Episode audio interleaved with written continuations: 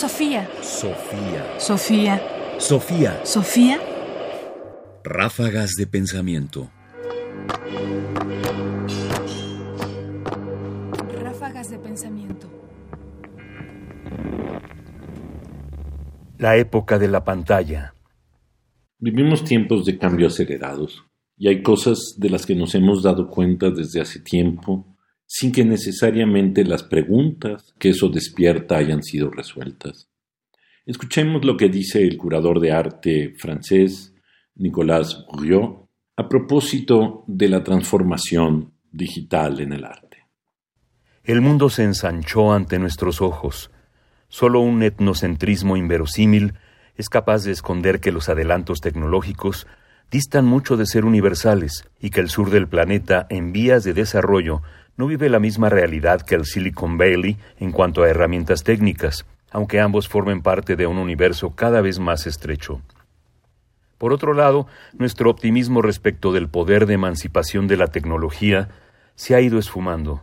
Sabemos ahora que la informática, la tecnología de la imagen o la energía atómica, si bien aportan mejoras en la vida cotidiana, son al mismo tiempo amenazas y herramientas de avasallamiento. Las relaciones entre el arte y la técnica son mucho más complejas que en los años 70. Recordemos que en aquel momento la fotografía todavía no había transformado las relaciones del artista con su materia. Solo las condiciones ideológicas de la práctica pictórica habían sido afectadas, como se puede comprobar en el impresionismo. Se puede establecer un paralelismo entre la aparición de la fotografía y la actual proliferación de las pantallas en las exposiciones contemporáneas porque la nuestra es verdaderamente la época de la pantalla. Es sorprendente, además, que la misma palabra se use para una superficie que retiene la luz en el cine y para una interfaz sobre la que se inscribe información.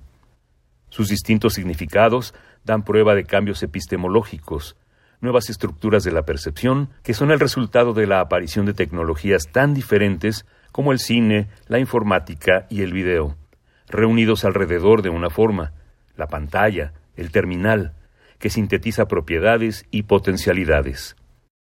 Nicolás Burrió, Estética Relacional.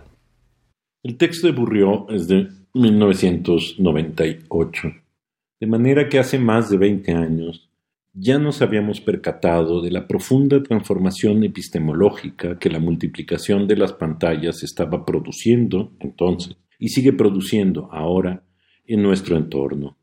¿Cómo ha cambiado nuestra manera de sentir, de percibir no solo el arte, sino en general todo nuestro entorno, nuestras amistades, nuestros sentimientos, que hacemos y que encontramos a través de las pantallas, que identificamos ahora a través de un medio, detrás del cual, por supuesto, hay una enorme y compleja tecnología que media entre nosotros y la expresión de lo que somos. ¿Cómo hemos cambiado? Esa es quizás la pregunta más íntima que nos podríamos hacer. ¿Qué dejamos de hacer? ¿Qué dejamos de sentir? ¿Y ahora cómo lo hacemos?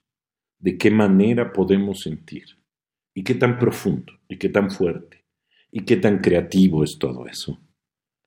Veintitantos años después, seguimos en la misma senda de preguntar un poco lo mismo, conscientes desde hace mucho que hemos cambiado.